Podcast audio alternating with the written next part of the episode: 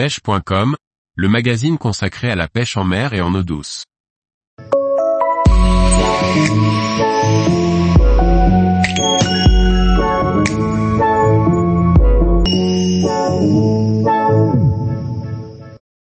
Pêche au flotteur plat, trouver le bon poids et faire un bon réglage. Par Olivier Lalouf. Le flotteur plat est sans égal pour pêcher à bloquer dans le courant. Mais la technique ne fonctionne qu'à deux conditions. Trouver le juste poids pour la plomber et régler correctement la ligne.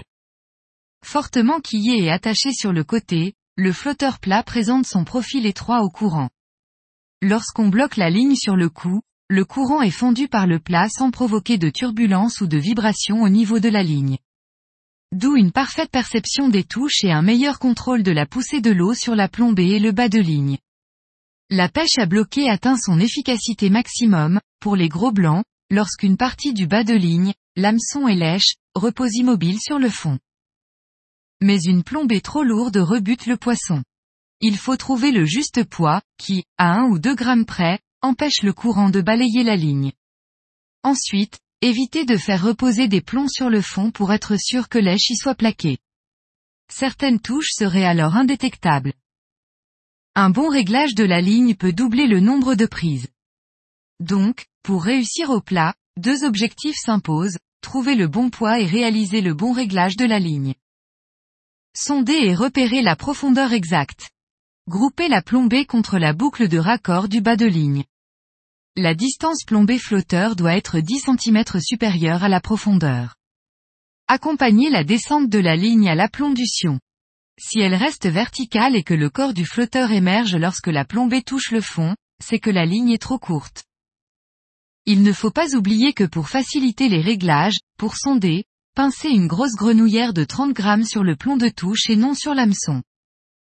Le sondage effectué, repérez la profondeur exacte, distance flotteur plomb de touche, en faisant une marque sur votre kit. Après avoir bricolé les réglages en début de pêche, il est souvent nécessaire de venir vérifier que la distance flotteur plomb de touche ne dépasse pas de plus de 20 cm la profondeur du poste. Après avoir sondé et repéré la profondeur, la ligne doit se positionner correctement. Pour cela, il faut tenir compte des différents courants. En courant lent, placez la plombée principale à 20 cm du plomb de touche, la distance de ce dernier au flotteur correspondant à la profondeur du poste. En courant moyen, placez la plombée principale à 10 cm du plomb de touche, et, ajoutez 5 à 10 cm de fond. En courant soutenu, placez la plombée principale contre le plomb de touche. Ajoutez du fond, 5 cm par 5 cm jusqu'à ce que la plombée talonne. Remontez ensuite toute la plombée, centimètre par centimètre pour qu'elle ne touche plus le fond.